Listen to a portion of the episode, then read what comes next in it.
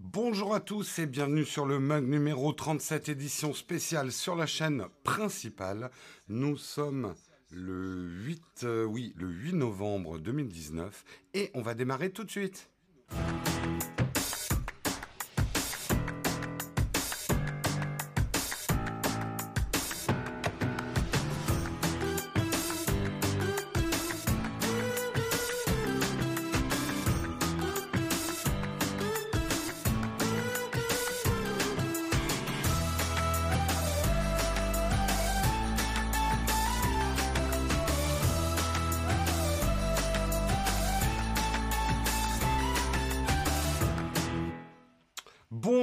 J'espère que vous allez bien. Bienvenue à ceux qui nous regardent que le vendredi hein, sur la chaîne principale. Je rappelle le concept de l'émission. Le mug, c'est tous les jours sur la chaîne secondaire, sauf le vendredi où on est sur la chaîne principale Nowtech. Donc si vous voulez suivre on va dire les mugs de la semaine, n'hésitez pas à vous abonner à la chaîne secondaire, donc Nowtech Live. Je vous demande juste une seconde. Comme je suis en plein salon de la photo et qu'on a amené énormément de matos là-bas, bien sûr, il me manque les trois quarts des trucs. Et il faut juste que je branche. Ah là Ça, et ça ira mieux. Parce que vous aviez un petit retour son. Je règle ça. Et c'est bon. Moi, en tout cas, je suis en plein salon de la photo. Là, je suis pas au salon de la photo. Hein, parce que il y a la, connexion 3G, 4G, euh, j'aurais pas fait trop confiance, puis de toute façon, ils sont pas encore ouverts. Donc, je vous fais le mug et après, je retourne au salon de la photo. Si vous êtes à Paris, n'hésitez pas à venir nous voir. On en reparlera tout à l'heure. On va commencer tout de suite. Le kawa, le kawa du vendredi est toujours un kawa un petit peu spécial. Hein, on va dire un double kawa, puisque je vais vous faire d'abord un récap des news de la semaine, ce que vous deviez savoir cette semaine. Et ensuite, on fera les petites news du vendredi, parce que la tech ne s'arrête pas le vendredi. On commence tout de suite le kawa.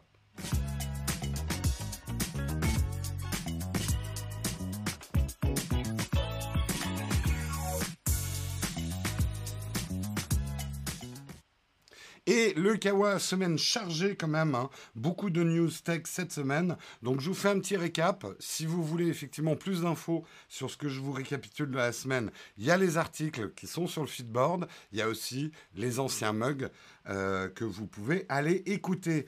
La semaine a commencé effectivement sur les chapeaux de roue. On a appris que Google rachetait Fitbit. Et oui, ils ont racheté euh, Fitbit pour développer leur propre montre, montre connectée. C'est vrai que Google a un petit peu de retard. Wear OS est utilisé, mais pas, pas par tout le monde. Par exemple, Samsung n'utilise pas Wear OS euh, pour faire ses montres connectées. Google a une carte à jouer. On s'aperçoit avec l'Apple Watch qu'il y a quand même un marché, voire un très gros marché. Moi, je pense qu'il va y avoir des ventes assez fortes de montres connectées ce Noël. En tout cas, pour l'instant, l'Apple Watch a la grosse part du gâteau. Il est temps effectivement que ça se réveille chez Google. Ils ont dépensé 2,1 milliards de dollars pour racheter Fitbit, pour récupérer toutes les technologies hardware. Euh, et du côté de chez Fitbit, bah, le rachat par Google est plutôt bien reçu. Euh, c'est un partenariat idéal pour faire avancer notre mission. La communauté Fitbit aujourd'hui, c'est 28 millions de clients à travers le monde. Donc c'est une bonne manière pour Google, on va dire, de relancer son activité euh, et de, de lancer une, une Google Watch bien connue L'écueil, c'est qu'effectivement, Google, surtout en ce moment, se traîne un peu cette réputation euh, de recueillir un peu trop de data sur nous. La data santé, c'est une data extrêmement sensible. Euh, les gens ont un petit peu peur, donc Google s'est fendu d'énormément de communication en expliquant bien que le data santé qui serait récupéré par les mondes ne serait pas utilisé à des fins commerciales. Après, à vous de voir si vous les croyez ou pas. À voir. Je pense que Google peut faire quelque chose de bien euh, au niveau, euh, comme ils ont fait avec le, Pixel au niveau des smartphones. En tout cas, montrer, mettre un jalon dans la montre connectée pour dire voilà, une montre connectée par Google, ça doit être ça. Parce qu'aujourd'hui, chacun y va un petit peu de sa technologie, quoi.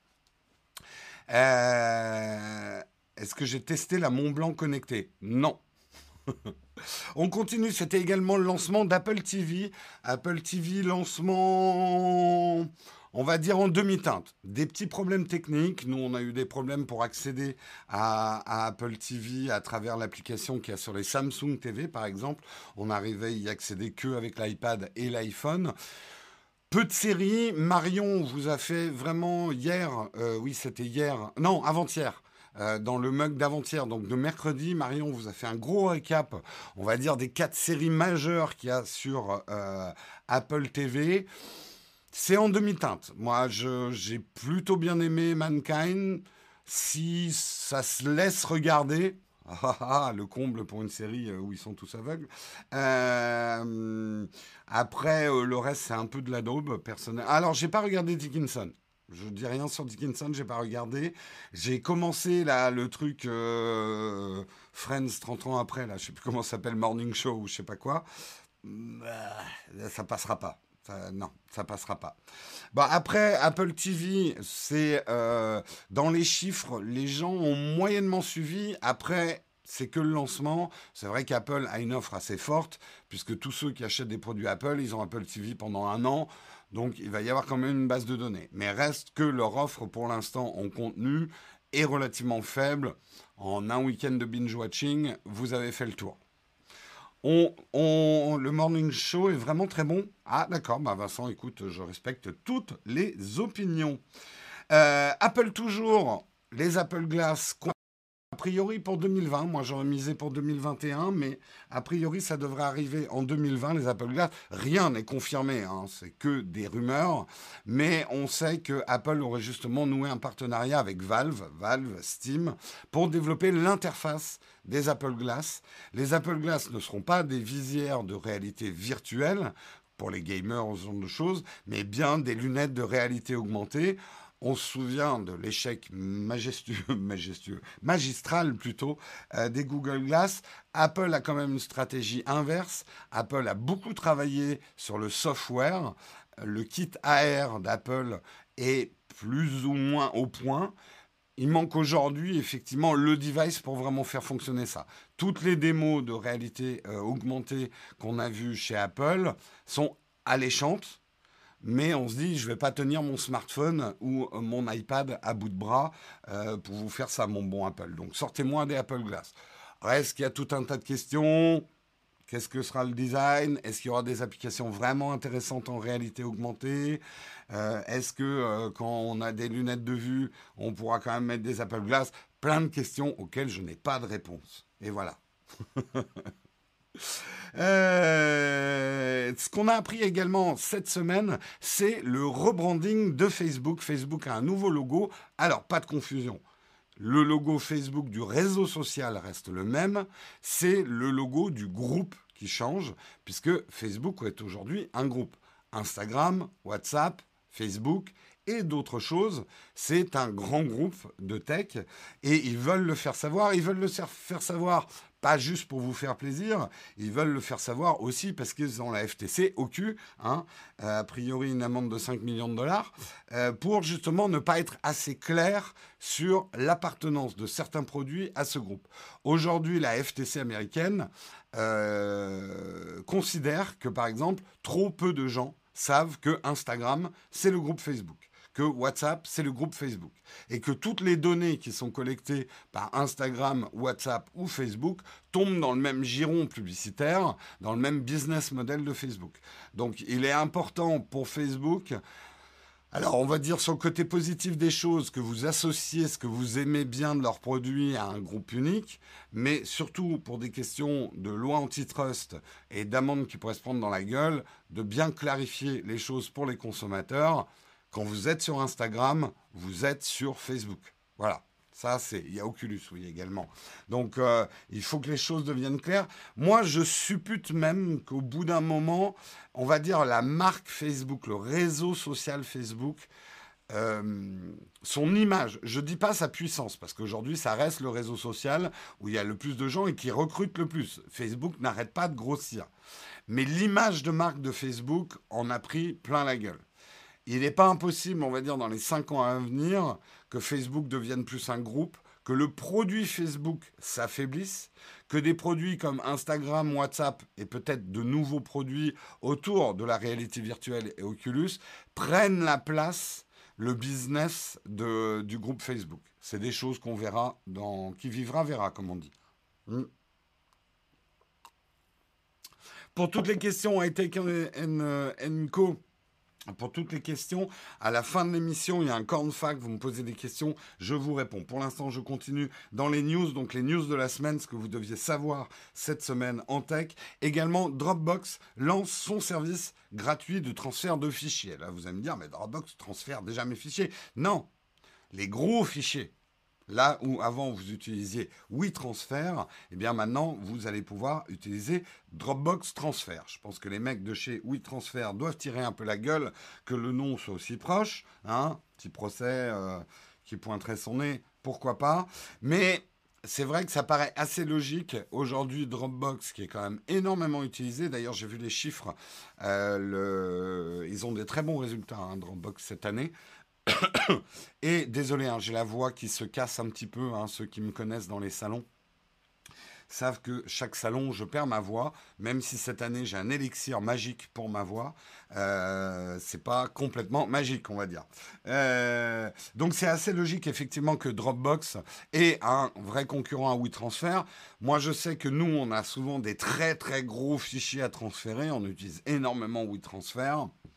Pas impossible en tout cas qu'on essaye Dropbox Transfer. Pour l'instant, c'est gratuit, mais vous serez limité à 100 mégabits, un petit peu comme WeTransfer, même si la limite est plus haute.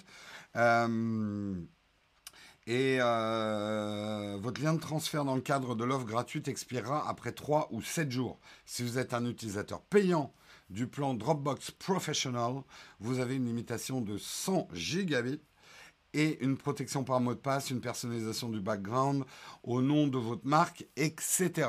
Donc ça peut être intéressant pour Dropbox de se renforcer dans les entreprises avec cette offre-là. Megabyte, oui, Baron Marutan. Attention aux majuscules, c'est toi qui vas te prendre un ban, moi personne ne peut me ban, je suis complètement en roue libre. ça vous fait chier, hein Mais ouais, c'est comme ça, vous avez qu'à faire des lives.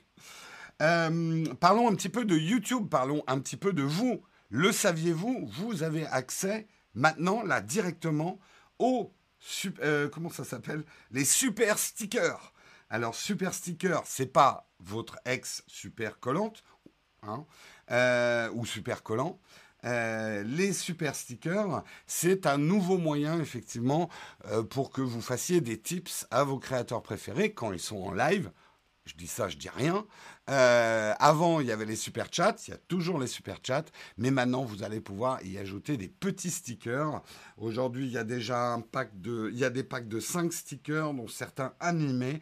Ça vous permet d'animer une chatroom. Votre super sticker s'affichera, euh, mettant votre, votre nom en avant avec les couleurs. Ça ressemble effectivement à ce qu'on connaît sur Twitch. Hein. Petit à petit, YouTube est en train de développer euh, des outils qu'on aime bien sur Twitch et qui sont très très populaires sur Twitch. C'est vrai que YouTube est vraiment aujourd'hui dans la construction de tout un tas d'outils de monétisation pour que les créateurs soient un petit peu moins dépendants de la monétisation publicitaire. En tout cas, qu'ils aient plus ce choix. Moi, je ne fais que encourager ça. Je pense qu'aujourd'hui, et ça sera d'ailleurs le sujet de la tartine, puisqu'on va reparler, euh, Guillaume en a parlé hier, mais on va reparler de la vidéo du joueur du grenier sur on va dire YouTube et son avenir et vos usages de YouTube. Moi, je pense justement, ça sera un peu ma contradiction par rapport aux joueurs du grenier, que tout repose sur des business models, mais il ne tient finalement qu'à vous, les visionneurs, euh, de soutenir, soit financièrement, soit en regardant, euh, des chaînes qui sont moins populaire, moins sur un business model, faire le plus de vues possible et être soutenu par une communauté au lieu d'être soutenu par une audience. Et un, produit comme les super stickers, c'est exactement ça. C'est pour voilà typer régulièrement des créateurs. Merci euh, Pascal M de nous faire une démonstration des super stickers. Euh, donc ça, ça, va être intéressant. Moi je je pense, mais c'est vrai qu'après les choses sont dans vos mains, hein, vos mains, les viewers. Euh, est-ce qu'un autre YouTube est possible? Ça sera le sujet de ma tartine tout à l'heure. Euh, merci aussi Baron, Marutan pour euh, ton super sticker. C'est pas foufou, on est d'accord, hein, les illustres. Mais bon, ça anime un peu la chatroom, c'est rigolo. Moi, je trouve ça pas si mal que ça. Je trouve ça pas si mal que ça. Euh, très rapidement, dans ce qu'il fallait savoir, cette semaine également, la Russie a développé son Runet, son Runet, un Internet 100% russe contrôlé par Moscou. Euh, comme je, plaisantais hier dans la chatroom, c'est Wikipravda. Pravda. Euh, désormais, tous les sites en point .ru ou en point .su pour Union soviétique, je ne savais pas qu'il y avait encore des sites Union soviétique, seront amenés à être gérés à la Russie. Alors, ça va pas être un truc qui va être mis en place maintenant. C'est une situation de repli. Si les choses se passent mal sur Internet, cas de conflit, cas de trucs, la Russie est en train de construire son propre Internet refermé. Alors effectivement, ça va être un Internet hyper surveillé par le gouvernement.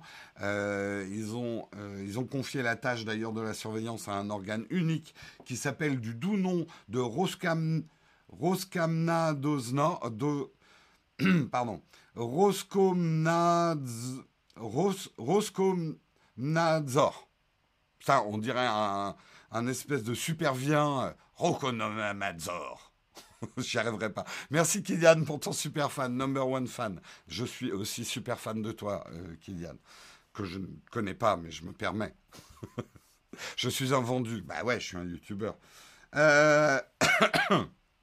Voilà, en tout cas, euh, le gouvernement peut maintenant directement censurer du contenu ou même transformer l'Internet russe en système clos sans informer le public sur le fait et le pourquoi de ça. Ça, c'est ce qu'a dénoncé l'ONG Human Rights Watch dans un communiqué. En cas de cyberattaque massive, la Russie pourra choisir de basculer sur son Internet maison qui sera évidemment très très surveillé. Donc on est en plein dans la logique du repli sur soi, hein, euh, logique qui gouverne le monde en ce moment. C'est effrayant, hein, je suis le premier à, quand je me réveille, je me dis, mais est-ce que je suis dans un mauvais film d'anticipation des années 80 ou est-ce que c'est vraiment ce qu'on est en train de vivre en ce moment? Dans les choses plus positives, Canal serait en passe de s'ajuger Bref, de prendre la diffusion exclusive de Disney Plus en France, ça serait plutôt une bonne nouvelle.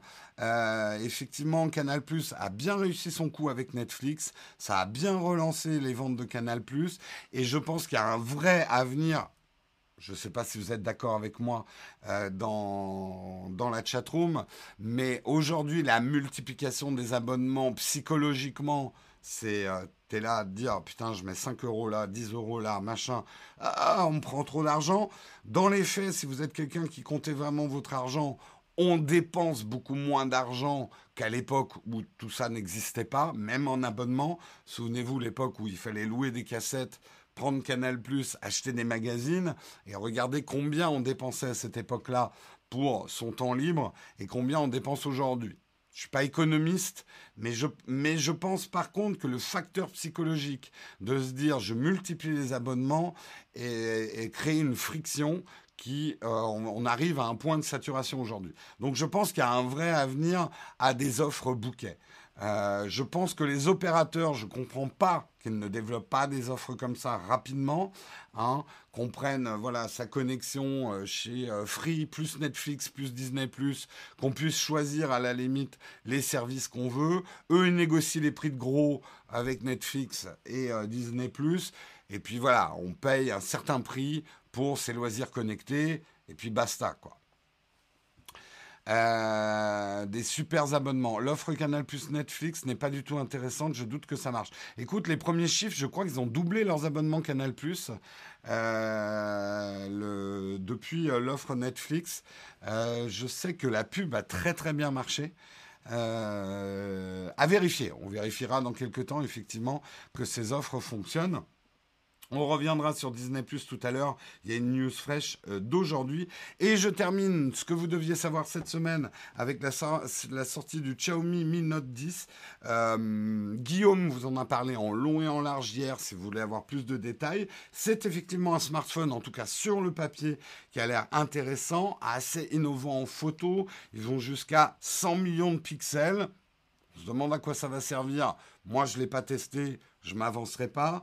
On a énormément de couples capteurs objectifs dessus, puisqu'on aura un capteur de 108 mégapixels avec une optique stabilisée équivalent 24 mm qui, qui ouvre à f1.7. enfin un équivalent f1.7, enfin bon, vous me comprenez, euh, un module x2 avec un capteur de 12 mégapixels et une optique équivalente à 41 mm à, f2, un module x5 et capteur 5 mégapixels optique stabilisée ouvrant à f2, un module ultra grand angle avec un capteur de 20 mégapixels et une optique équivalente 16 mm ouvrant à f2.2 et un module macro, capteur de 2 mégapixels, une optique ouvrant à 2 euh, à f2.4, euh, donc pour faire des photos macro. Donc on a vraiment un, appareil avec quasiment tout, qui couvre à peu près tous les besoins en longueur focale qu'on peut avoir sur un appareil photo. Intéressant à voir comment ces appareils, est-ce qu'ils donnent des photos de nature très très différente? C'est souvent le défaut euh, des appareils multi-objectifs. Dans les bonnes nouvelles, il aura également une prise jack de 3,5 mm. Il sera équipé du Snapdragon 730G euh, qui est un petit peu inférieur quand même en puissance au Snapdragon 855. Un bon smartphone. Euh, est-ce qu'on le testera sur la chaîne? Je ne sais pas. Peut-être, peut-être pas, je n'en sais rien. En tout cas, sur le papier, ça a l'air d'être un smartphone assez intéressant. 108 euh, mégapixels, c'est un bidonville le capteur. Écoute, on sait que les mégapixels, ça ne veut pas dire grand-chose. Euh, tu peux avoir un milliard de mégapixels. Si tu t'en sers mal, ça sert à rien. Euh, et puis surtout, j'ai pas la taille du capteur de 100 mégapixels. Il va falloir voir effectivement les performances en basse luminosité, puisque multiplier les mégapixels sur un capteur peut engendrer des performances assez moyennes euh, en basse luminosité les capteurs ne sont pas assortis que j'avoue comme je suis en plein salon de la photo, j'ai regardé aucune vidéo, aucun test euh, du Mi Note 10, mais vous deviez le savoir, c'est sorti cette semaine. Ça, c'était le condensé donc des news de la semaine. On va passer euh, aux news euh, d'aujourd'hui puisqu'on est vendredi et il se passe quand même des choses dans la tech et je parlais tout à l'heure de Disney ⁇ eh bien ça y est, on a la date du lancement de Disney ⁇ en France. Ça arrive le 31 mars en France. On n'est pas les seuls, ça sera la date aussi où ça sera lancé au Royaume-Uni, euh, en Italie et en Espagne. Euh, le catalogue sera différent en fonction des pays. Donc, à n'en point douter, en France, il sera plus pauvre que les autres. Hein, la chronologie des médias, spécialité franco-française, fait que vous verrez pas des films très très récents ou des dessins animés très très récents sur euh, Disney+. Euh, reste à voir effectivement comment ils vont pouvoir en France, euh, bah, un peu comme fait Netflix, quoi, proposer quand même quelque chose d'intéressant malgré cette chronologie des médias qui pèse quand même sur la diffusion de contenu euh, par, par d'autres moyens. Euh, on sait que ça va sortir le 12 novembre, donc entre il y aura novembre, décembre, janvier, février, mars, où on va pirater comme des gros malades pour pouvoir regarder The Mandalorian, euh, les séries, enfin la série Star Wars. En tout cas, je prévois un record absolu de téléchargement du premier épisode de cette série pour voir ce que ça vaut à travers le monde. Euh, avec leur sortie décalée et leur multiplication des offres, on vous le dit, c'est hélas ce qui va arriver, mais je pense qu'il va y avoir un grand, grand retour du piratage de masse à cause de ces multi-offres. On va pas pouvoir s'abonner à tout. On voudra quand même regarder certaines séries chez les uns et chez les autres. Donc, ça va fumer. Euh, Kenobi aussi, mais Kenobi sera pas au lancement. Hein. Euh, la chronologie des médias, bah, allez chercher sur Internet, hein, parce que j'ai pas les chiffres exacts, mais en gros, ça fait qu'en France, on n'a pas le droit d'offrir en vidéo à la demande un film, euh, je crois que c'est 5 ans après ou 3 ans après, je sais plus. Euh, bref, on a des règles très très restrictives censées protéger les salles de cinéma en France et la production française. Euh, tout le monde est hypé juste par The Mandalorian parce que n'en a rien à faire du reste du catalogue, ça me tue. Oui et non, quand même, il y a, a y a, quand même tout Marvel, il y a, y a, beaucoup de choses hein, chez Disney. Hein. Disney, c'est pas que euh, des dessins animés hein, aujourd'hui. C'est 3 ans, 36 mois pour les films, voilà, pardon. Ce qui fait d'ailleurs, si vous avez déjà fait l'expérience que vous voyagez en Europe, vous avez votre catalogue Netflix en France, vous allez dans un autre pays, c'est pour ça que les VPN marchent aussi bien en ce moment, vous allez dans un autre pays, vous avez un catalogue avec des films beaucoup plus récents sur Netflix. Ouais, trois ans, ça fait mal, effectivement. Netflix va mourir. C'est marrant, hein, comme vous voyez, la concurrence. Pour vous, la concurrence, c'est forcément un combat de gladiateurs. Euh, un, seul, un seul doit survivre. Enfin, non, c'est plutôt Highlander. Un seul restera. Non, non, je pense que c'est voyez le côté positif en tant que consommateur. Le fait que Netflix soit en concurrence, c'est une bonne chose. Ça va pousser Netflix à offrir des productions de meilleure qualité. Ça va être une bataille sur la qualité du contenu, ce qui va faire qu'on va choisir l'une ou l'autre des plateformes de VOD. Là où c'est chiant pour nous, c'est qu'effectivement, ça nous oblige à choisir des plateformes et certainement à faire du VOD jump. On prendra peut-être 4 mois Netflix, 3 euh, mois Disney Plus pour suivre certaines séries, binge-watcher des trucs, etc. Euh, non, Netflix va pas mourir. D'ailleurs, Netflix est bien remonté en bourse. D'abord, Netflix, il a quand même une base d'utilisateurs qui est énorme. Les gens disent ouais, mais Netflix, le contenu, il est devenu un peu pourri. En même temps, quand tu creuses un peu, ils sont quand même pas mal addicts à pas mal de séries qu'il y a sur Netflix qui reviennent. Stranger Things, entre autres. Euh, et d'autres séries. On sait que voilà, il y, a des, y a des très bonnes productions de films. Moi, je trouve, je vous conseille de regarder le dernier film d'Olivier Stone sur Snowden euh, sur Netflix. Moi, Netflix, je suis pas prêt à le lâcher personnellement, mais même si je regarde un peu moins qu'avant Netflix et je suis plus, je choisis un petit peu plus ce que je regarde. Ça, reste une offre, même si Disney, a le côté nouveau, j'ai plein de trucs à regarder. Disney, le catalogue, il n'est pas aussi gros hein, pour l'instant. Donc, euh, la concurrence a du bon. La concurrence, les gladiateurs ne se tuaient pas. Tu as tout à fait raison, euh. Euh, tu as dû regarder euh, Nota Bene ou lire des livres d'histoire. C'est vrai que les gladiateurs se tuaient très rarement, en fait. Hein, le côté euh, machin, thumbs up, thumbs down, c'est une invention plutôt hollywoodienne. je crois plus en HBO Max que Disney. Hmm, à voir. À voir, à voir. Bref, ça va être intéressant cette année pour le streaming. Euh, on continue sur les news du vendredi. Arrêtez tout, Google Stadia est disponible sur Android. Oui, vous allez pouvoir télécharger l'appli Google Stadia, mais en fait on s'en fout parce que personne ne pourra l'activer. Hein. Donc l'appli est déjà disponible sur, euh, sur Google Play. Vous pouvez la télécharger, mais tant que vous n'avez pas le code d'activation, ça ne sert absolument à rien. Le code d'activation, ça sera d'abord les gens effectivement qui ont la Founder Edition de, euh, de Google Stadia qui pourront l'ouvrir. Ça va être effectivement une ouverture très graduelle de Google Stadia quand j'en entends certains qui me mettent dans les commentaires, ouais, mais Stadia, ça va être mieux, ça va être gratuit. Attention, ça va être gratuit dans un an, ça va être gratuit en 1080p, et on ne sait pas si même ça durera jusqu'à là. Cette sortie est très attendue parce que c'est soit euh, Google va trébucher hein, sur Google Stadia, c'est, je le rappelle pour ceux qui ne savent pas ce que c'est Google Stadia, c'est l'offre console euh, de Google euh, sur le cloud, c'est-à-dire ça sera un système où vous pourrez acheter des jeux euh, des jeux PC qui auront été adaptés à la console Stadia, mais c'est une console sur le cloud auquel vous pourrez vous connecter pour jouer. Et c'est quelque part à la fois tout ça, mais que ça. Les gens qui confondent par exemple le Shadow PC et Stadia n'ont pas encore bien compris la différence entre les deux. Shadow PC, vous avez un vrai PC. Google Stadia, c'est une console virtuelle. Euh, oui, il n'y aura aucun jeu gratuit, bien évidemment. Enfin, sur Shadow PC non plus. Voilà, donc euh, ça sert à rien, mais euh, l'appli est déjà disponible. La sortie, en tout cas pour ceux qui sont payés le Founder Pack, c'est, bientôt. C'est normalement le 19, je crois, novembre même si, d'après les... Ouais, 19 novembre, ça va être lancé. Je sais pas si... Moi, je l'ai commandé, hein, la Founder Edition, pour pouvoir rapidement, justement, vous faire un comparatif peut-être avec, euh, avec euh, Shadow PC et tester un petit peu ça.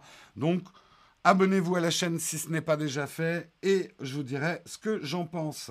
Dans les news d'aujourd'hui, Apple Pay, Apple Pay, l'Union européenne aurait reçu de nombreuses plaintes sur les pratiques d'Apple. Depuis quelques semaines, effectivement, Apple doit faire face à une enquête euh, autour de leurs pratiques. Euh, ah, autour de leur pratique euh, autour d'Apple Pay. Effectivement, Margaret Vestager, euh, notre fameuse première dame du numérique pour l'Union européenne, a partagé ses fortes inquiétudes au sujet d'Apple Pay. Apparemment, elle aurait reçu de nombreuses plaintes de personnes ayant constaté qu'il devenait de plus en plus difficile de rivaliser sur le marché des paiements mobiles et elle s'est d'ailleurs adressée à quelques sociétés de vente en ligne afin de leur demander si elles avaient été obligées directement ou pas d'utiliser le service. Qu'est-ce qui se passe en fait? C'est que Apple ferme volontairement sa puce NFC de l'iPhone pour bloquer de manière injustifiée les autres services de paiement.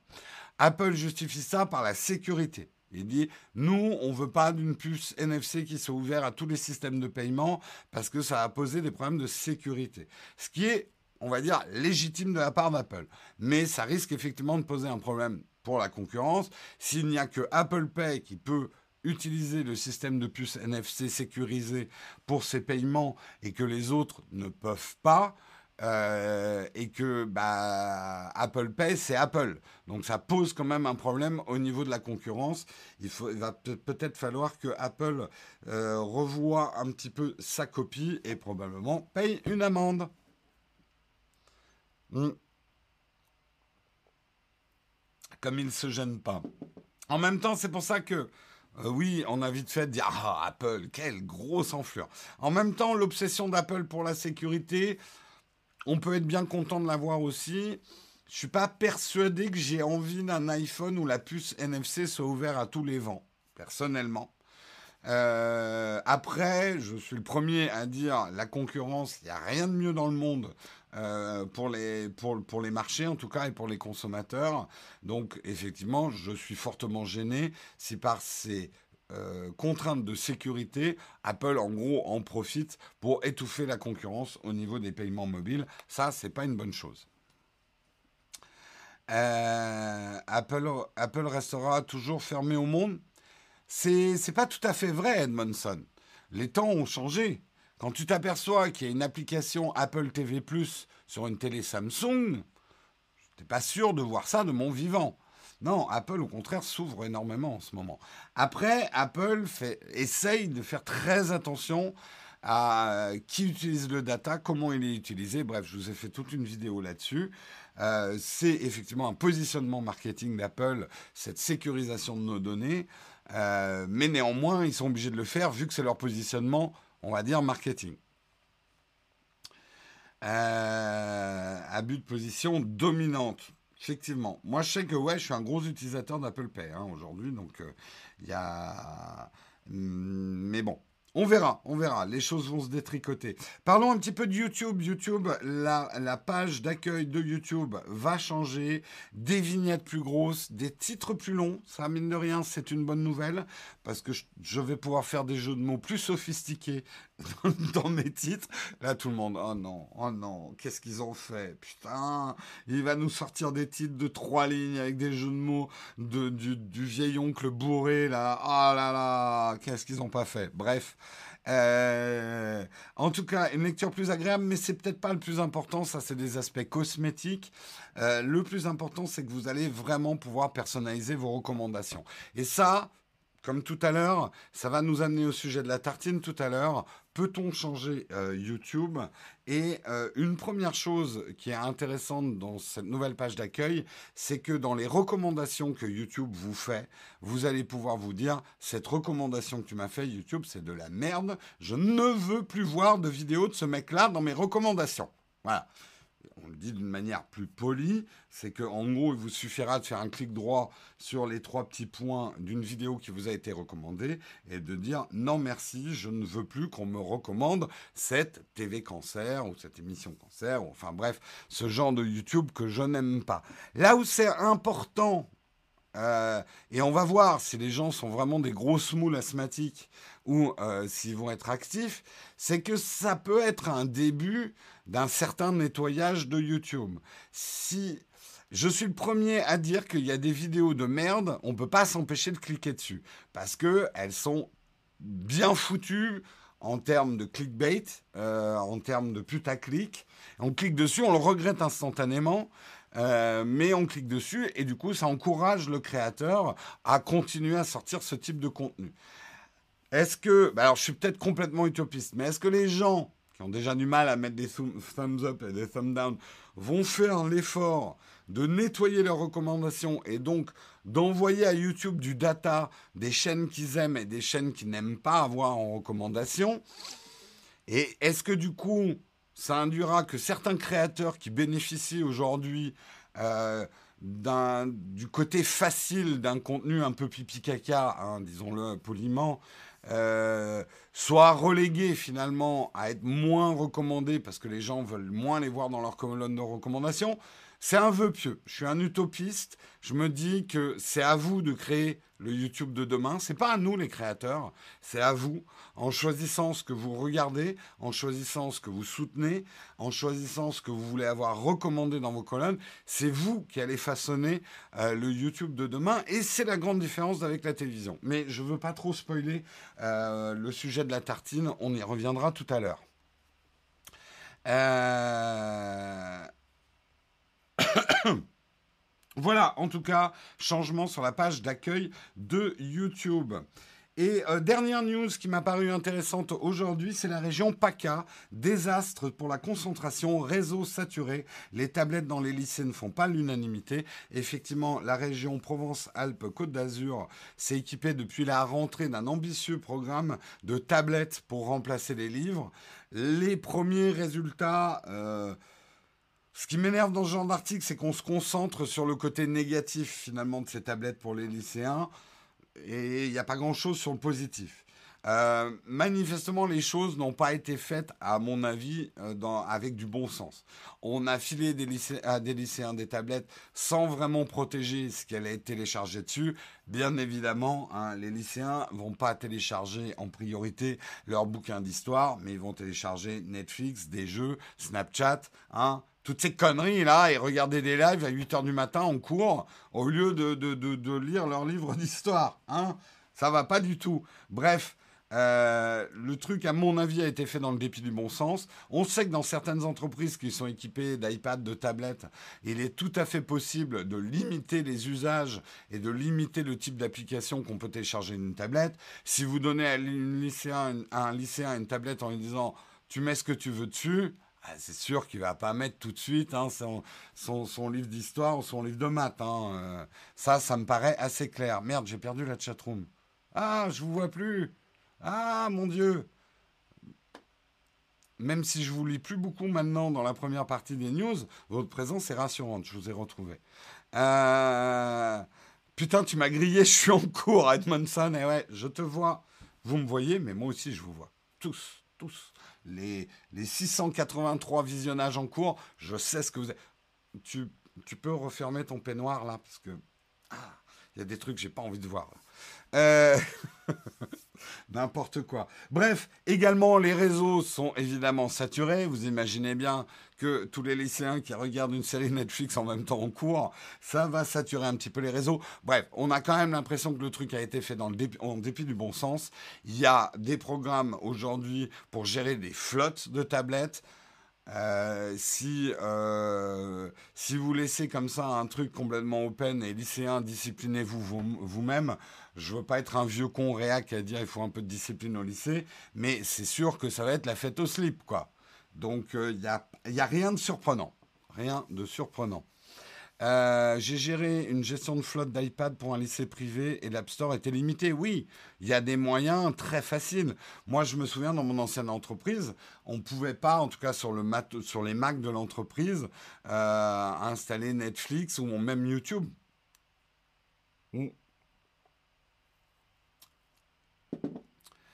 Euh, Bon, quand il y aura quelque chose de pertinent à dire, je reviendrai. Ah, D'accord, Paolo. Bah écoute, euh, bonne journée à toi. je suis pas très pertinent, hein, manifestement pour Paolo. Euh, voilà en tout cas pour les news du jour. ça, c'était les news de vendredi avec le rappel des news de la semaine. On va faire notre petit placement de notre sponsor préféré qui est juste derrière moi. Il est toujours là, c'est Shadow.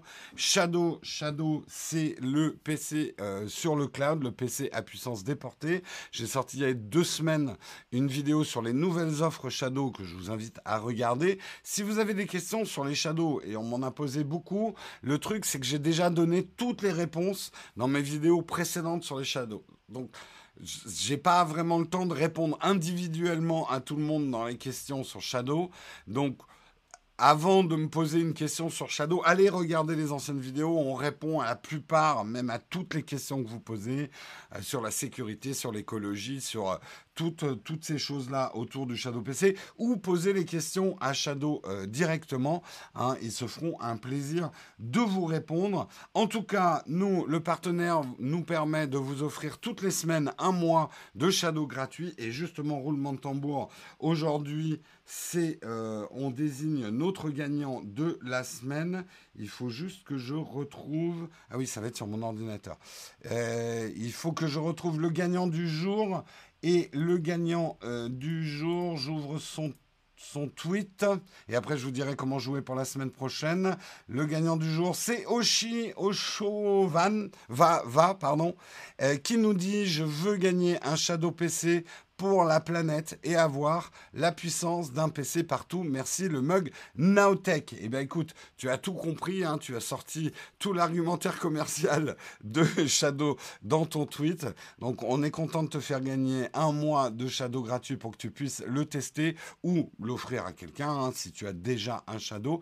Donc comme euh, Oshi, vous allez pouvoir vous jouer aussi la semaine prochaine. Il suffit de composer un tweet. Dans ce tweet, il faut que vous mettiez le hashtag ShadowPC, le hashtag LeMugNowTech et que vous nous expliquiez pourquoi vous voulez gagner un mois gratuit, gratuit pardon, de ShadowPC et vous aurez une chance de le gagner le vendredi.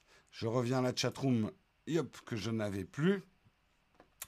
Euh, voilà, en tout cas, on va pouvoir passer Waouh, 8h41, il va falloir booster un petit peu. On va passer à la tartine. On va parler, même si Guillaume en a déjà parlé hier, on va reparler de la vidéo du joueur du grenier. YouTube m'ennuie. Je pense qu'un abcès a été percé, que je trouve ça super intéressant. Moi, ça fait longtemps que je parle de certaines choses sur le YouTube de demain. Je suis d'accord avec certaines analyses du joueur du grenier. Je suis pas d'accord avec euh, d'autres. Vous aussi, vous avez certainement des choses à exprimer et on va le faire dans la tartine.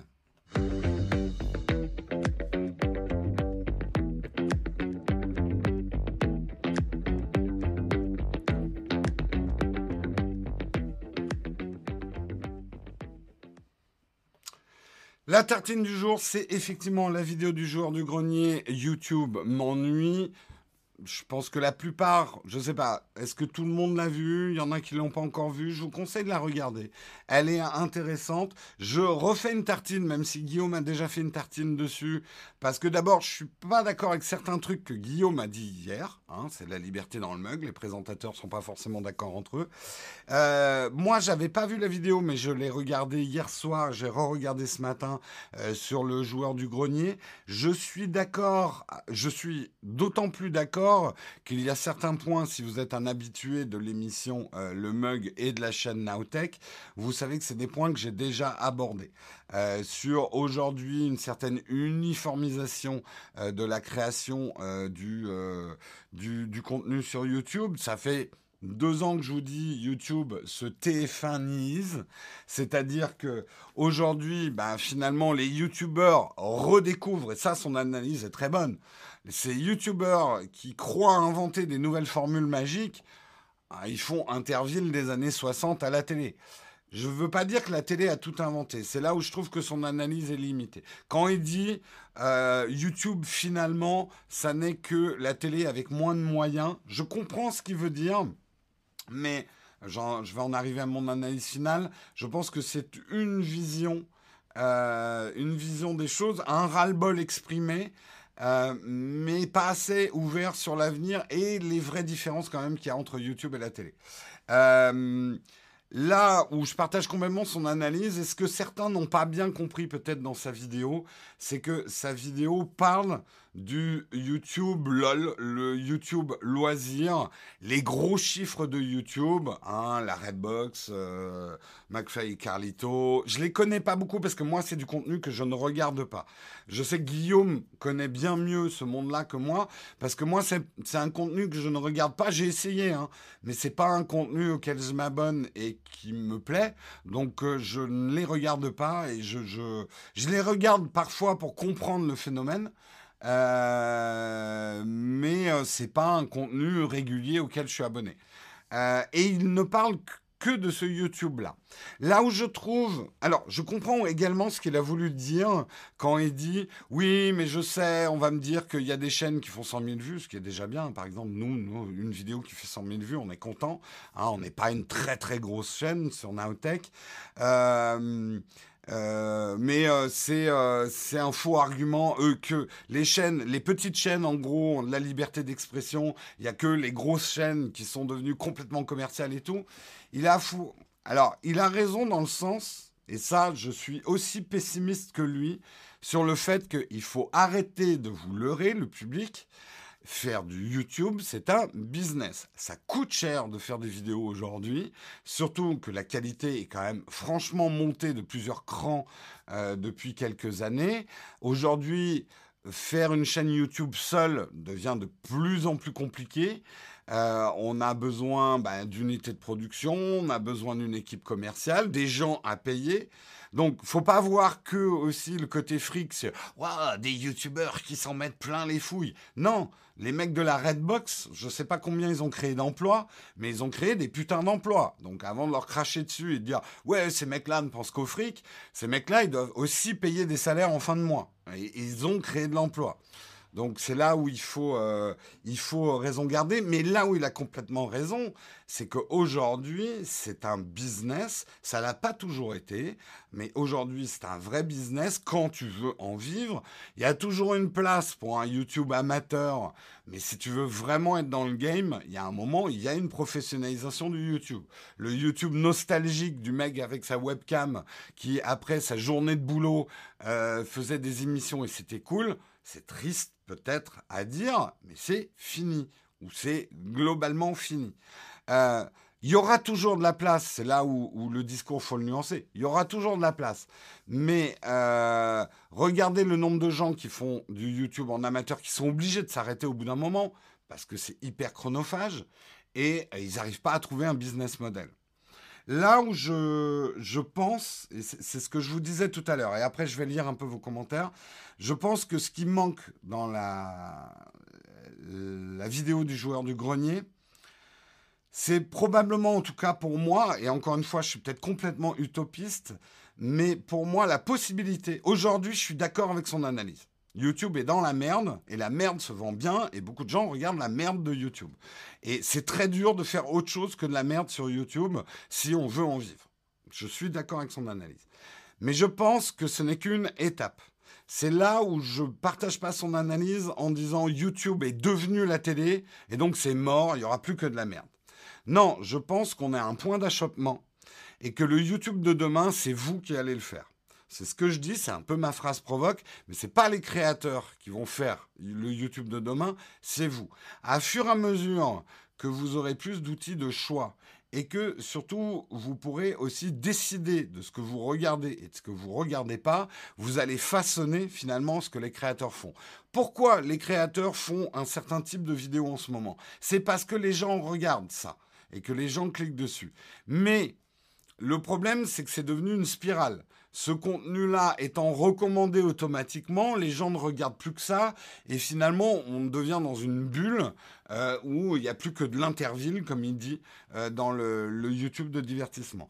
C'est là où je crois qu'il va falloir vous réveiller et faire passer le message aux gens de vous réveiller. Ça fait plusieurs mois que je vous dis que une vue, c'est une voix. Arrêtez d'être des experts en merdologie, comme euh, le dirait Blanche Gardin, si vous considérez qu'un contenu est merdique sur YouTube, arrêtez de le regarder. N'allez pas mettre des thumbs down sur les contenus de merde, ça les aide autant que les thumbs up. Boycottez les chaînes que vous estimez cancérigènes pour vous, ne les regardez pas, vous les encouragez à faire ce type de contenu. C'est exactement comme quand vous regardez de la télé de merde en disant c'est de la merde, hein. Ah ouais ouais, c'est de la merde, hein. Mais vous le regardez quand même. Vous ne faites qu'encourager la merde. Donc sélectionnez vos chaînes et, je, mets même mes couilles sur le bio. Si vous trouvez que ma chaîne, je fais de la merde, désabonnez-vous de ma chaîne. Ne regardez plus mon contenu. Sanctionnez-moi. Sanctionnez les youtubeurs que vous trouvez que leur contenu est toxique ou qu'ils tirent euh, l'ensemble de YouTube vers le bas. Sélectionnez avec soin vos chaînes. Moi, je vous propose même le challenge ce mois-ci, c'est que vous preniez tous vos abonnements YouTube, vous désabonnez tout le monde et vous refaites vos abonnements et vous vous donnez même un, chiffre limite, je m'abonne à tant de chaînes. Et que vous soyez proactif sur les recommandations de YouTube, que vous commenciez à sélectionner les chaînes que YouTube vous recommande ou le contenu que YouTube vous recommande. Arrêtez d'être passif comme les générations de moules animiques qui ont été euh, élevées à la télé où on regardait bêtement. Et c'est là où je trouve qu'il manque vraiment un truc dans son analyse. C'est que la télé, c'est 24 heures de programme, pas une seconde de plus. Et la concurrence entre les télés était féroce parce qu'elle se battait sur ces 24 heures de disponibilité de votre attention. Et il n'y a pas plus de 24 heures dans une journée. On est bien d'accord là-dessus. YouTube, c'est la possibilité de créer chaque minute 60 000 heures de contenu. Donc oui, il y a de la concurrence, mais elle est complètement différente. On ne se bat pas pour des créneaux horaires pour votre attention, on se bat pour votre attention, mais finalement avec beaucoup plus de liberté. Donc je continue à croire que YouTube est quand même un terreau pour une créativité et trouver des formules. Le truc est, c'est qu'aujourd'hui, YouTube, le YouTube français, a trouvé les formules faciles que la télé a déjà inventées pour faire beaucoup d'audience. Mais, et j'espère, ça ne s'arrêtera pas là justement avec votre soutien, en soutenant des chaînes plus créatives ou qui innovent avec des business models qui ne sont pas uniquement publicitaires, euh, que vous souteniez ces chaînes-là va peut-être permettre effectivement à des chaînes plus créatives, plus intéressantes. Et on le voit quand même. je reprends Nota Bene, enfin euh, tout ce qui est les vulgarisateurs. C'est un format par exemple qui est très peu utilisé par la télé parce que ça ne rassemble pas assez de monde. Et c'est quand même des chaînes qui arrivent à en vivre à créer de l'emploi autour de leur contenu. Bref, il y a un meilleur futur possible sur YouTube, mais aujourd'hui, ça dépend de vous. Je me retourne vers la chatroom et je lis un petit peu vos, euh, vos, commentaires. Les grands vont manger les petits. C'est là encore, c'est à vous de décider. Je ne crois pas. Euh, voilà, ça va vite les commentaires. Euh, je trouve que dans ton analyse, tu as oublié la notion d'âge. Les chaînes qui cartonnent sont suivies par une majorité de très jeunes. C'est vrai, c'est un état de fait du YouTube français aujourd'hui. C'est que la moyenne d'âge, c'est entre 7. Moi, je suis très provoque, mais j'en suis persuadé. La grosse audience de YouTube aujourd'hui n'a pas plus de 13 ans. Et je le vois dans les stats. Je le vois, je le dis, je pense qu'il y a un gros problème d'âge. Mais là aussi, euh, c'est à vous de plus regarder YouTube et de sélectionner ce que vous voulez regarder. Euh, ça dépend surtout de l'audience de YouTube qui est majoritairement moins de 13 ans. Aux États-Unis, par exemple, bon, alors il y a quand même une très. De toute façon, YouTube, c'est un état de fait. C'est regardé par les très jeunes. C'est une première chose. Mais quand tu regardes par, exemple le contenu américain, moi c'est quelque chose que j'appelle normal, hein, je suis un peu vieux, mais que j'appelle en France, c'est la diversité de la représentation euh, déjà, il y a trop peu de contenu féminin autre que euh, des contenus, on va dire, traditionnellement féminins sur YouTube. Il y a trop peu de tranches d'âge. Pour l'instant, il y a trop de YouTubeurs jeunes et très jeunes qui, en plus, bon, là, je rentre dans des trucs, mais qui ont des impératifs économiques, parce que pour un YouTuber très jeune, il n'a pas à payer son loyer, euh, etc. Donc, pour lui, finalement, l'économie de YouTube n'est pas aussi importante. Je, m'arrête là dans cette analyse, mais juste pour dire la variété d'âge, par exemple, elle est beaucoup plus représentée aux États-Unis euh, dans, les créateurs euh, YouTube. Tout dépend de ce qu'on regarde, mais j'aime bien voir plein de choses différentes qui m'intéressent. C'est très bien, mais il y a un jugement critique et surtout, n'oubliez pas, une vue, c'est une voix. Chaque fois que vous regardez le contenu de quelqu'un, vous lui apportez une caution. Donc si vous n'aimez pas quelqu'un, ou que vous estimez que son contenu n'est pas bon, arrêtez de le regarder, arrêtez de cliquer. Vous n'êtes pas des merdologues. Euh, le problème, c'est ça. Tout est fait pour les gosses. Du coup, la qualité, on prend un coup. Bah, je, je suis pas d'accord. Soutenez plus les chaînes qui sont pas faites pour les gosses. On va pas dire, par exemple, que Nota Bene est fait pour les gosses.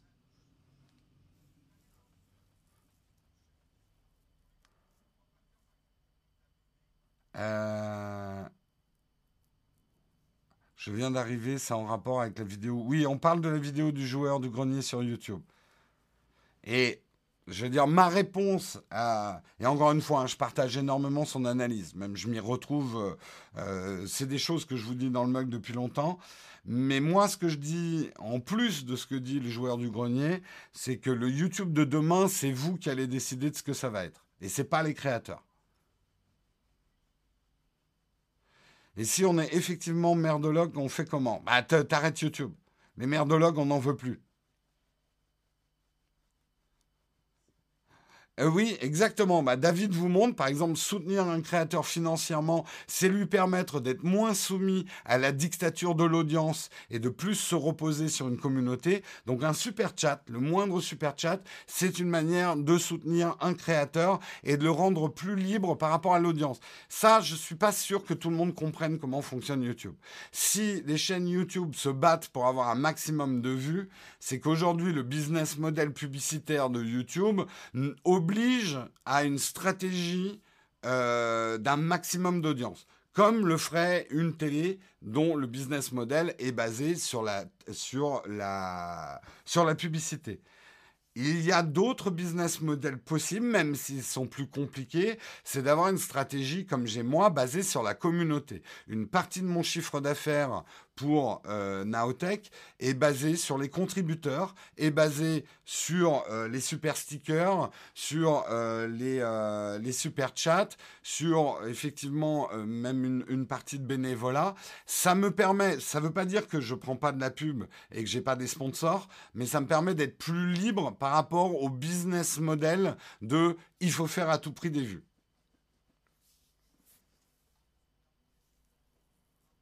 J'ai l'impression qu'on trouve de tout sur YouTube. J'arrive pas à trouver des chaînes très intéressantes.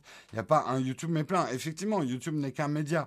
Mais après, on parle de euh, rendre des chaînes intéressantes puissantes.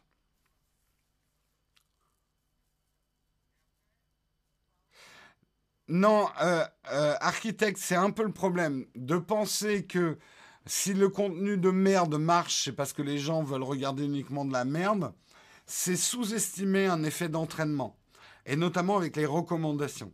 Si des gens regardent du contenu de merde et qu'il a un certain succès, YouTube va avoir tendance à recommander ce contenu de merde qui est comme le contenu de merde. Une des définitions du contenu de merde, c'est que c'est un contenu facile à regarder, on a envie de cliquer dessus, c'est la fin de journée, on a le cerveau en marmelade, on préfère regarder un truc facile. Encore une fois, je ne condamne pas, je vous dis juste de ne pas regarder que ça. Tu vas créer un effet d'entraînement dans les recommandations, ce qui fait qu'il n'y a plus que la merde qui émerge. Salut Techni Savoir, merci pour ton super chat. À demain au salon de la photo.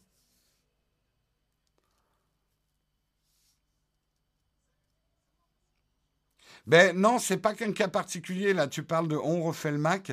Euh, je vous ai jamais publié mes chiffres, mais moi, je partage, on va dire, le même problème qui fait que nos chaînes ne seront, nos vidéos chez Nowtech ne seront jamais en tendance. C'est que nous, en fait, les, les, moins de 17 ans ne nous regardent pas du tout. Je suis même moins, à moins d'un pour cent. Hein. Euh, sur certaines vidéos, les moins de 17 ans ne regardent pas. Je suis trop vieux pour eux, c'est normal. Euh, ne regardent pas du tout mon contenu.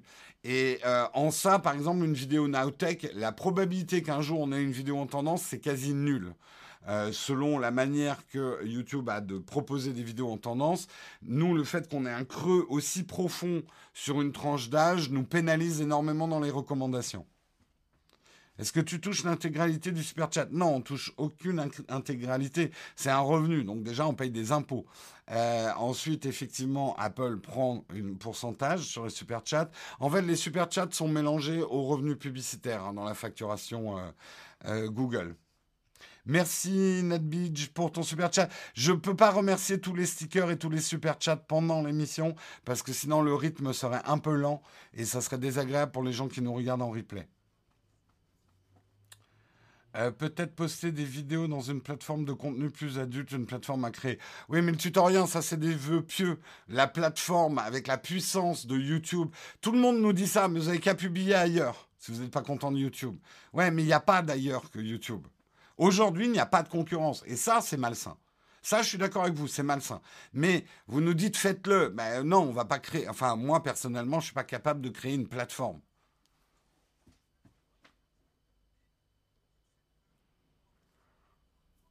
Euh, connais-tu l'âge de tes viewers? Oui, on connaît très très précisément euh, l'âge moyen de nos viewers. Moi, ma moyenne, elle est vers les 25-30 ans euh, de mes viewers, ce qui est très âgé hein, pour du contenu YouTube. Ce qui, et c'est là où, où, je pense qu'il y a quand même des solutions possibles. Moi, au début, ça m'a beaucoup pénalisé, mais ça me permet aujourd'hui d'être abordé par des marques que cette tranche d'âge-là intéresse et qui veulent pas faire des pubs pour enfants. Voilà. Donc ça peut être intéressant aussi d'avoir finalement un contenu un peu de niche, un peu ciblé, euh, catégorisé quand les annonceurs vont comprendre que cette catégorisation du public peut permettre de faire de la pub plus ciblée, donc avec moins de déperditions publicitaires. Il est 9h, il est 9h, mais je trouve que c'est un débat hyper intéressant. On ne peut que quand même remercier le joueur du grenier d'avoir jeté un, pavé dans la mare. On est nombreux à l'avoir fait, hein. je, je, me, je me ramène pas la couverture à moi, mais j'ai l'impression quand même que ça fait longtemps que je vous parle de ce phénomène-là, mais c'est vrai que je n'ai pas la portée d'un joueur du grenier et que lui fasse cette vidéo et que cette vidéo soit numéro 2 en tendance, euh, va crever l'abcès, va ouvrir le dialogue. Et c'est le message que je veux apporter, moi, à ce dialogue. Le futur de YouTube, c'est vous et c'est pas les créateurs. C'est vos décisions sur ce que vous regardez euh, qui vont créer le, YouTube de demain. Donc, décidez, choisissez, parlez-en autour de vous de ce qu'il faut regarder sur YouTube. Le bouche à oreille, ça reste très puissant. Bref, à vous de façonner le YouTube de demain. Et arrêtez de regarder du contenu de merde. Vous n'êtes pas des merdologues. On va passer à la dernière rubrique de l'émission. Il va falloir faire vite. Ça va être les cornes fac. Vous allez pouvoir me poser tout un tas de questions.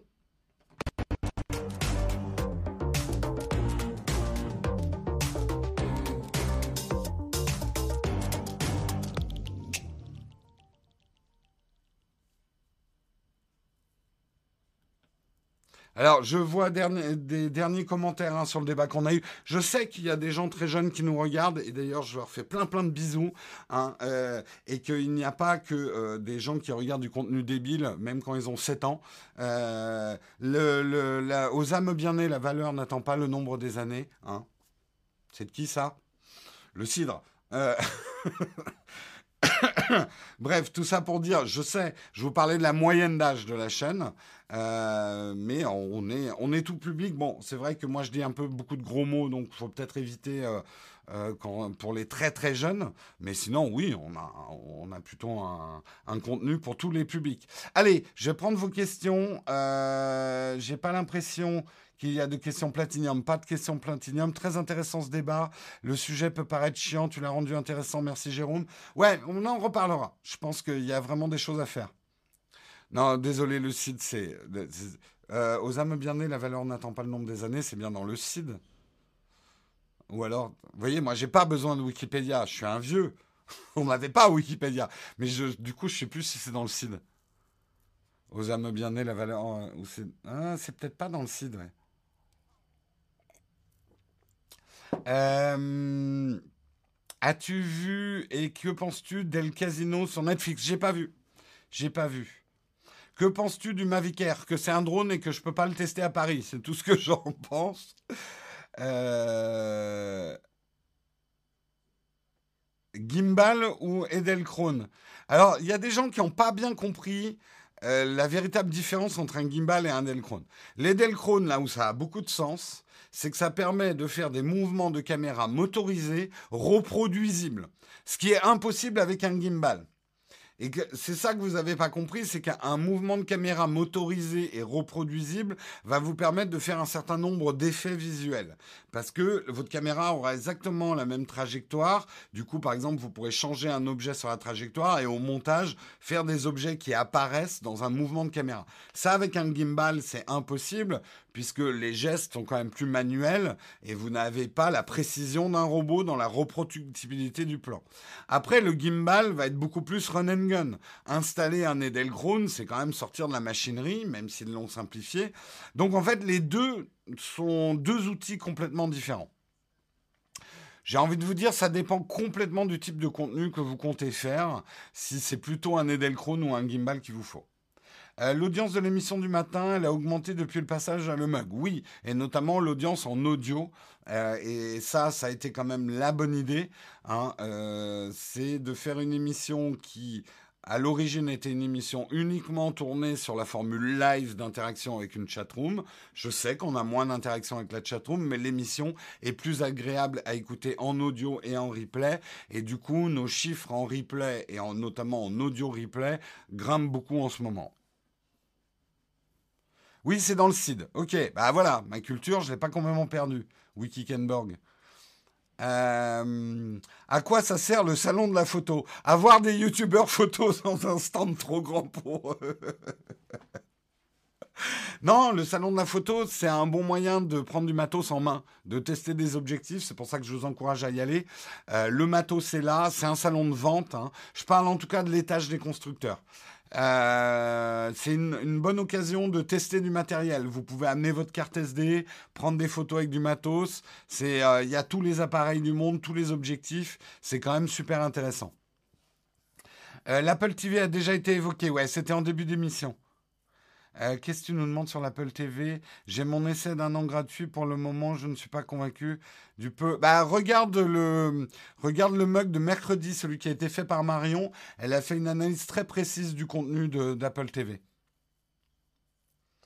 Euh, on ne peut pas faire un financement participatif pour une version audio. Mais elle existe, hein, version audio, hein, c'est gratuit, hein, euh, Michael.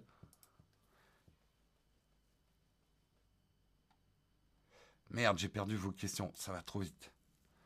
Euh, avoir un pins chez F14, exactement. Euh, F, 1K, ouais, on va l'appeler comme ça, F1K.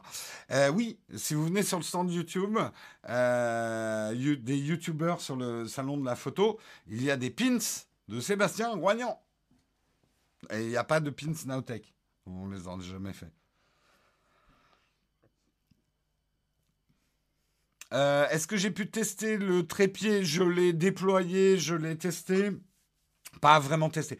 Très honnêtement, je vais vous dire, aujourd'hui, il y a tellement de monde maintenant qui me connaît au salon de la photo et j'ai beau vous dire, venez pas nous voir pendant qu'on bosse. Euh, je n'ai rien vu du salon de la photo hier. Je n'ai plus le temps d'aller sur les stands, je suis bloqué euh, toutes les cinq minutes. C'est pas du tout un reproche, hein, ça me fait hyper plaisir. Mais la chaîne a changé, vous êtes quand même beaucoup plus. Vous ne pouvez pas imaginer à quel point la chaîne a changé. Je pense que la différence entre l'époque où on avait 10 000 abonnés et maintenant où on en a 200 000, euh, c'est des changements euh, très très important. Ce qui fait que je pense que le salon de la photo pour moi maintenant ne va plus être l'endroit où je vais chercher des infos sur les photos, mais l'endroit où je vous rencontre. Et puis pour les infos sur les photos, ça sera plus tard. Oui, je vais y être ce matin. À la fin du mug, je, je, je prends le métro et je vais au salon de la photo.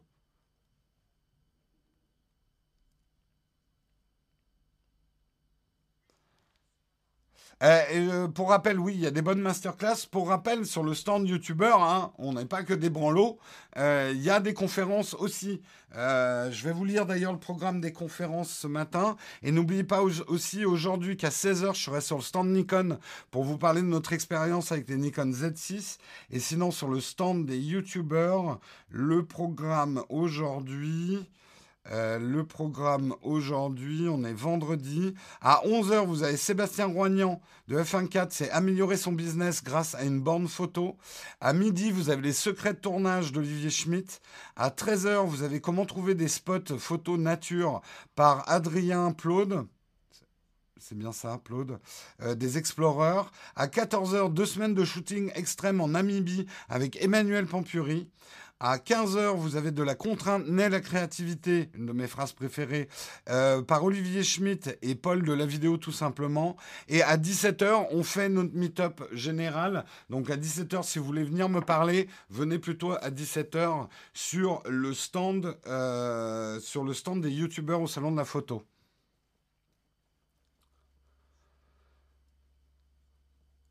Euh, quel est le meilleur photographe du marché le meilleur photophone du marché en ce moment d'après vous Je ne réponds plus à ces questions. Qu'est-ce qui est le meilleur? Ça n'existe pas. Le meilleur, c'est celui qui vous va. Il n'y a pas de meilleur photophone sur le marché. Voilà. Il n'y a pas de meilleur appareil photo sur le marché. Il n'y a pas de meilleure caméra sur le marché. La meilleure caméra, c'est celle qui tirera par rapport à ce que tu produis. Le meilleur smartphone, photophone, sera celui qui tirera par rapport à ton budget.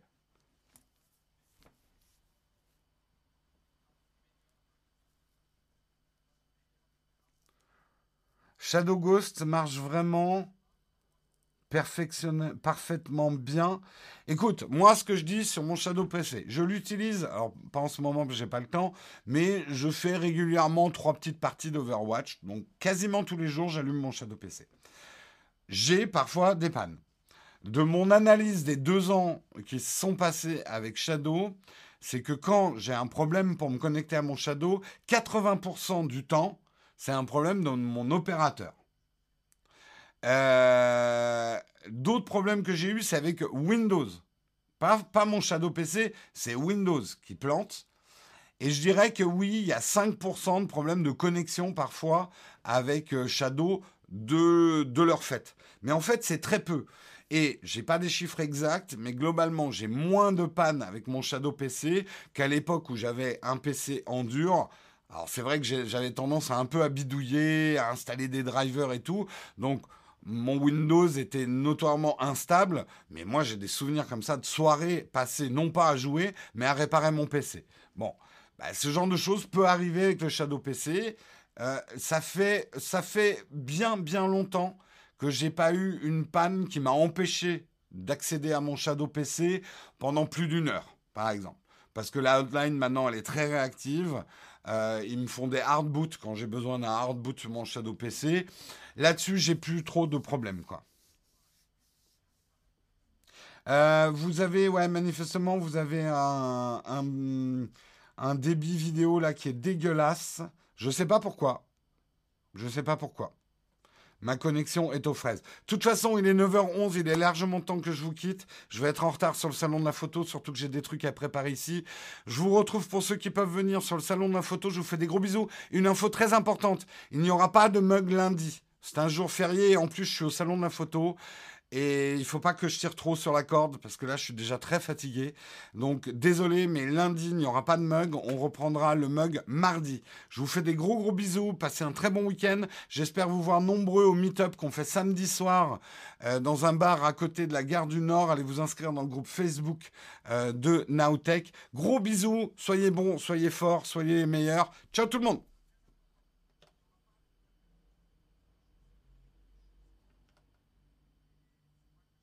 Ah merde Ah si, c'est bon. Désolé, j'ai eu un bug.